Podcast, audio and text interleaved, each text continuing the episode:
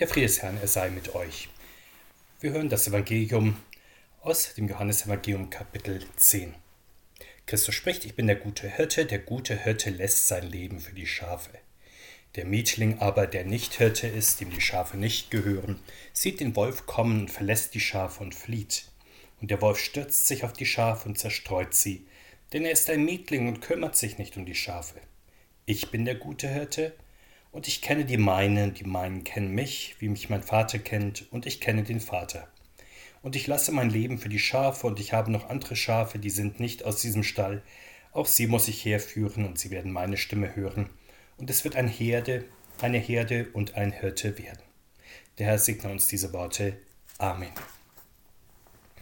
Misericordias Domini, die Barmherzigkeit unseres Gottes, so heißt dieser Sonntag und die Barmherzigkeit Gottes steht der christlichen Gemeinde in der österlichen Freudenzeit in besonderer Weise vor Augen. Und wie nötig ist das, dass er in seiner Barmherzigkeit uns hinterhergeht und aufspürt, denn wie sehr gehen auch wir, seine lieben getauften Kinder, immer wieder verloren, immer wieder gehen wir in die Irre wie Schafe, jeder sieht nur auf sich und seine Welt, vor allem auf den eigenen Teller und Tellerrand, das eigene Glas, das halb voll oder halb leer ist, so wie die grasenden Schafe, die den ganzen Tag lang den Kopf gesenkt haben und sich von einem Grasbüschel zum nächsten weiter schnüffeln und weiter kauen. So haben auch wir manchmal nur unsere eigenen Interessen und Vorlieben im Blick, unsere eigenen Sorgen und Nöte, unsere Aufgaben und Termine, die eigenen Freunde, das eigene Handy und was dort an Nachrichten aus und eingeht. Aber was passiert dann eigentlich? Wir verlieren uns im Klein-Klein unseres Lebens, so wie die Schafe, die beim Grasen oft keine zehn Zentimeter weiterschauen und auf einmal im Graben, im Fluss, in den Dornen vor einem hungrigen Wolf oder einem heranrasenden Auto stehen. So verirren auch wir uns immer wieder in den irrigen Verhaltensweisen des alten Menschen, etwa im losen Gerede, in Habsucht, Unreinheit, Torheit, Zeitverschwendung, unmäßigem Essen und Trinken, in Selbstsucht, Herrschsucht, mangelndem Pflichtbewusstsein und andere mehr. Dann stecken wir tief im Sumpf, dann ist der Katzenjammer groß und guter Rat teuer. Wie gut also, dass uns heute unser guter Hirte Jesus Christus aufsucht. Wozu eigentlich ist der gute Hirte da? Er kennt uns, er sammelt uns und andere zu einer Herde, zur Gemeinde der Heiligen, zur Kirche. Heute im Gottesdienst wendet uns unser guter Hirte sich uns zu, so wie jeden Sonntag. Er hat uns wieder in seine Gemeinschaft gerufen, er führt uns erneut zu dem frischen Wasser unserer Taufe, er quickt unsere Seelen durch das Wort seiner Vergebung, er bietet uns in seinem Wort auch besondere Orientierung für unseren Lebensweg an, Durchblick in einer unübersichtlichen Welt. Und wo wir gefährdet sind durch dunkle Mächte in unserem Herzen oder außerhalb von uns, da will er Licht in unser Dunkel hineinbringen, dann wird er uns an seinen Tisch einladen und uns hier mit seinem Heil stärken gegen alle schädlichen Kräfte dieser Welt. Und schließlich wird er uns auch neu in die Welt hineinschicken, als seine Boten, dass wir mit unserem Leben Zeugnis für ihn ablegen. Und so seid auch ihr, liebe Konfirmanden, durch eure Eltern und Paten zu Jesus Christus getragen worden. So habt ihr durch eure Erzieherinnen, Lehrer und Pfarrer Jesus Christus nahegebracht bekommen, aber auch durch wohlmeinende Menschen, die euch in der Nachfolge von Jesus Christus selbstlos Gutes getan haben, die heute zum Teil mit euch Konfirmation feiern und euch auch in Zukunft auf eurem Weg begleiten wollen. So ist es gekommen, dass ihr heute hier steht als Teil der weltweiten Christenheit, die die Stimme des guten Hirten hört. Doch wenn wir uns und unsere Welt recht betrachten, wird uns die Frage in den Sinn kommen, wenn Jesus Christus seit seiner Auferstehung mit der Pflege und Vergrößerung seiner Herde beschäftigt ist, warum geht das nicht automatisch vonstatten? Er hat ja nach seiner Auferstehung und Erhöhung wieder vollständigen Anteil an der Allmacht Gottes, da müsste seine Herde aus aller Welt sehr schnell gesammelt sein. Aber offenkundig ist das ja nicht der Fall. Und woran liegt das, fragen wir. Jesus Christus sagt es in seinen Worten, es gibt die Wölfe, die sich auf die Schafe stürzen und sie immer wieder zerstreuen.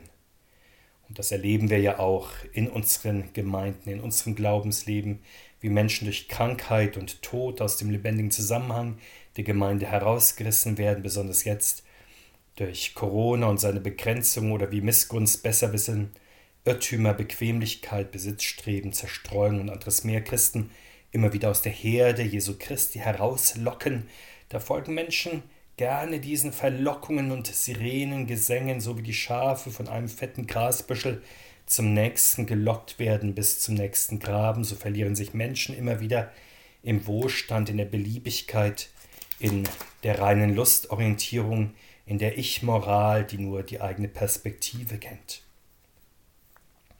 Die aber dann natürlich bitteschön und gefälligst jeder respektieren und stehen lassen soll, und so kommt es, dass auch viele Christen ganz ihren eigenen Leitbildern und Vorbildern folgen, seien das nun persönliche Vorbilder in Familie, Freundeskreis, Beruf oder auch Personen des öffentlichen Lebens oder ganz große Ideale wie Wissen, Bildung, Fortschritt, Reichtum, Besitz, Ansehen und manches andere mehr.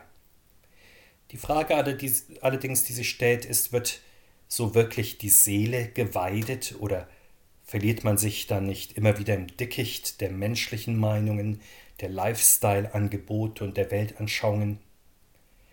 Wie gut, dass Jesus Christus die Menschen nicht einfach so in die Irre gehen lässt, die Menschen, für die er sein teures Blut vergossen hat. Er sucht die, die sich verloren haben, er will sie zurechtbringen.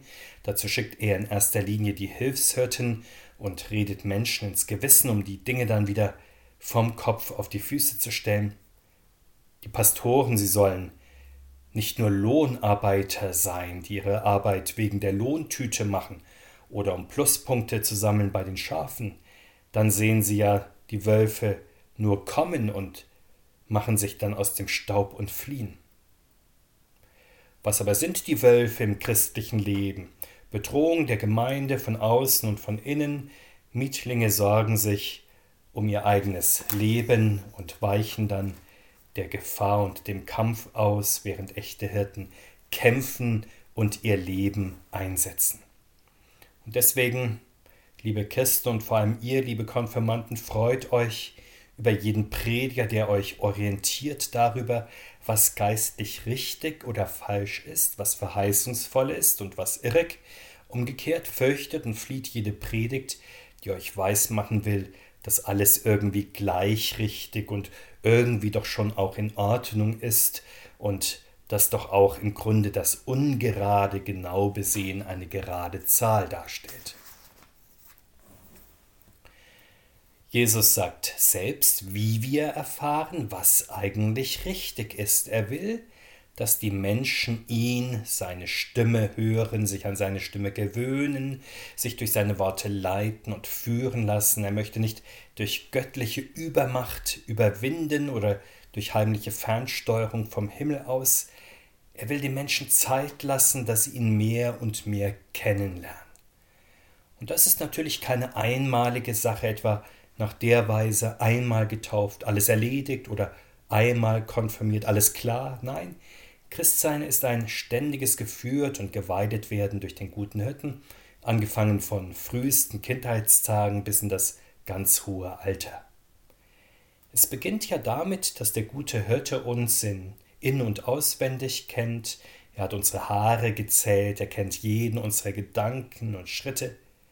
Er kennt auch unseren Glaubensweg mit ihm. Wir sind ja die, die er zuerst geliebt hat, für die er sein Leben lässt. Er weiß schon lange, dass wir die sind, für die er alles geben, die er erlösen, die er heiligen und schließlich vollenden wird.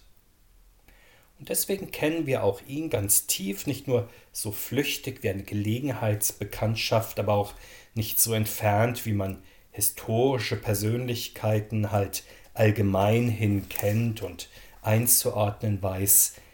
Es, er ist ja unser vertrauter Seelenfreund seit ältesten und frühesten Tagen. Seine liebe Stimme kennen wir schon seit unserer Taufe, so wie wir die Stimme unserer Mutter von Kindesbeinen kennen.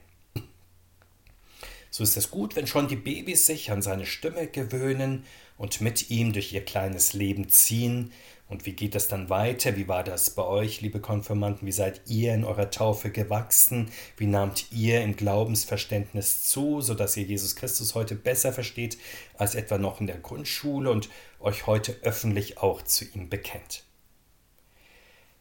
Ihr wisst, was passiert, wenn wir mit den nahrhaften Worten des lieben Heilands vertraut werden, durch die Kinderbibel, durch das Hören von biblischen Geschichten im Kindergarten, im Religionsunterricht, im Präparanden- und Konfirmandenunterricht und weiter als konfirmierte Christen dann im Gottesdienst, in dem wir mit dem Herrn dann in einer lebendigen Gemeinschaft stehen, aber auch im persönlichen Gebet natürlich und im guten Kampf des Glaubens gemäß der eigenen Berufung, im eigenen Alltag, etwa in der Schule, in der Ausbildung, im Beruf. Und liebe Konfirmanden, es ist gut, wenn ihr auch als konfirmierte Christen am einfachen Glauben an den guten Hirten festhaltet, indem ihr bis zu diesem Tag schon unterrichtet worden seid. Wenn wir auch als jugendliche und erwachsene Christen einfältig glauben, so wie die Schafe ihrem Hirten schlicht und vertrauensvoll folgen. Und das heißt natürlich nicht, dass wir bei unserem Kinderglauben einfach stehen bleiben sollen. Ihr seid ja heute im Glauben schon einiges weiter als mit sieben oder mit zehn Jahren und ihr könnt heute euer Ja zu eurer Taufe selbst und wohl durchdacht und begründet auch erklären und euch in eigene Verantwortung in den guten Kampf des Glaubens hineinstellen, der von konfirmierten Christen ja im Alltag zu führen ist. Aber ihr wisst auch, dass es im Glauben immer, ganz gleich in welchem Alter man ist, stets auf den guten Hirten Jesus Christus ankommt. So wisst ihr, liebe Konfirmanden, wo ihr Jesus Christus verlässlich antrefft und in Gemeinschaft mit ihm stehen könnt. Das ist im Gottesdienst der christlichen Gemeinde der Fall. Da ist der Herr ja in unserer Mitte, wenn wir hier in seinem Namen versammelt sind. Das ist ein sehr wichtiger Punkt, über Jesus, über das Christentum kann man auch anderswo sehr viel und auch Nützliches erfahren, etwa im Internet, in Büchern, in Dokus, in Filmen oder anderswo. Aber ihm persönlich begegnen kann man nur in der christlichen Gemeinde und hier vor allem im Gottesdienst, indem er uns sein Wort sagt, uns unsere Schuld vergibt, uns an seinen Tisch einlädt, hier Anteil an sich selbst gibt, auch auf unser Gebet hört und uns segnet und wiederum in unseren Alltag aussendet. Sodass wir dann eben mit ihm und mit seiner Hilfe in unseren Alltag gehen und uns dort bewähren können. Nun gibt es ja dann nicht nur uns und unser Leben und unsere kleine Gemeinde und Welt, hier im Coburger Land etwa, Neben uns gibt es, wir wissen es, sehr viele andere Menschen in unserem Land und weltweit. Teils glauben sie an den guten Hirten wie wir, teils aber auch nicht. Und Jesus sagt nun, auch diese Menschen muss er in seine Herde zusammenführen und einen. Und damit kündigt er die Erfüllung des vielleicht größten Menschheitstraumes an, die Einheit des Menschengeschlechtes, nun allerdings nicht durch einen großen gemeinsamen Markt mit unbegrenzten Geld, Waren und Personenströmen oder durch eine abgestimmte und konzertierte Politik der Regierenden in verschiedenen Großorganisationen, Einheit des Menschengeschlechts auch nicht durch Völkerverständigung, wie sie etwa bei Großereignissen wie der Fußball-WM oder der Olympiade oder Eurovision oder anderswo stattfindet. Der Herr Christus sagt, dass er durch seine Person die Menschen überall auf der Welt und zu allen Zeiten verbindet. Und wie weit sind wir doch hier schon gekommen, dank der Wirksamkeit des Heiligen Geistes. Wenn wir in unsere Gegenwart hineinschauen, dürfen wir erstaunt feststellen, Jesus Christus ist in der Tat das Einheitsband, das die überwiegende Mehrheit der Menschen unserer Erde nicht nur oberflächlich, sondern in der Tiefe ihres Herzens verbindet. Allerdings längst noch nicht alle Menschen und längst nicht ungeteilt, das wissen wir. Manchmal wird uns das auch schmerzhaft deutlich, wie sehr die Menschheit immer noch zersplittert ist in ein Meer von Völkern und Stämmen und Gruppen Einzelnen. Im besten Fall leben Menschen heute friedlich in ihrem Stall, in ihrer Herde, in ihrer Gruppe, in ihrer Blase vor sich hin. Im schlechtesten Fall grenzen sie sich aber auch immer wieder hasserfüllt und feindselig voneinander ab, ja bekämpfen einander vielleicht sogar. So gibt es in der Tat nur einen einzigen, der die Kraft hat, dennoch alle Menschenkinder zu einer Herde zusammenzuführen, und das ist der Gottessohn Jesus Christus. Und Gott sei Dank ist sein Wort so wirksam auch in unserer Zeit. Das Christentum ist heute weltweit die größte Religionsgemeinschaft. Sie verbindet die meisten und kulturell unterschiedlichsten Menschen des Globus. Man rechnet gegenwärtig mit rund zwei Milliarden Christen weltweit, aber natürlich auch mit rund sechs Milliarden Nichtchristen. Insofern mag man fragen, ja, welche Chance hat eigentlich der Plan von Jesus Christus, auch diese ungeheure Anzahl von fernstehenden Menschen seiner Herde hinzuzufügen? Und manch einer meint, das ist ein vollkommen aussichtsloses Vorhaben und Unterfangen. Doch ganz gleich, wie motiviert oder auch planlos Christen sein mögen im Blick auf die universale Sache von Jesus Christus, der Herr über Zeit und Ewigkeit hält dennoch an seinem großen Ziel fest. Er sagt das so und so bleibt es auch, er muss noch viele Menschen in die Kirche hineinführen. Und er wird das auch tun, so wie er sagt. Er will, dass wir dann auch mit unserer kleinen Kraft, so klein sie auch sein mag, bei diesem großen Ziel und dieser gigantischen Aufgabe mitwirken, indem wir die Verbreitung des Evangeliums auf allen Kontinenten mit unseren Möglichkeiten unterstützen. Und so überlegen wir, wie das eigentlich möglich ist. Wir können etwa unsere pa Partnergemeinden im Dekanat Chimala in Tansania unterstützen. Da wird zum Teil das Evangelium in der Nähe auch von heidnischen Hirtenstämmen gepredigt, der Maasai, die noch dem Ahnen- und dem Geisterkult anhängen. Und außerdem gibt es noch viele weitere Möglichkeiten, die Ausbreitung des Evangeliums bis an die Enden der Erde zu unterstützen. Und natürlich, wir wissen, es liegt nicht an menschlicher Macht, dass dann jemand oder sogar ganze Völker oder gar Milliarden von Menschen zum Glauben an Jesus Christus kommen. Das ist natürlich das Werk des Heiligen Geistes, aber wir haben den Auftrag, nach unseren Möglichkeiten dabei mitzuwirken. Und deswegen, liebe Konfirmanden, bedenkt als konfirmierte Christen, dass ihr an diesem großen Werk von Jesus Christus in unserer Welt teilhaben könnt. Ihr könnt ein Follower von Jesus Christus sein und ich bin fest überzeugt, es gibt eigentlich nichts Größeres als das. Findet das doch selbst heraus zusammen mit eurer Gemeinde, mit unserer evangelisch-lutherischen Kirche in Deutschland und mit der gesamten Christenheit weltweit. Wir beten, Herr Jesus Christus, wir danken dir, dass du seit unserer Taufe unser guter Hirte bist und bitten dich, setze dein Werk an unseren Körpern und Seelen fort, durch dein Wort und deine Sakramente, stärke unseren Glauben, mache uns bereit zu allem Guten, hilf das Böse überwinden und schaffe in uns und durch uns, was dir gefällt, in unserem Leben, bei den Menschen um uns herum und auch weltweit. Amen. Der Friede Gottes, der höher ist als unser Meinen und Verstehen, bewahre uns in Jesus Christus, unserem Herrn. Amen.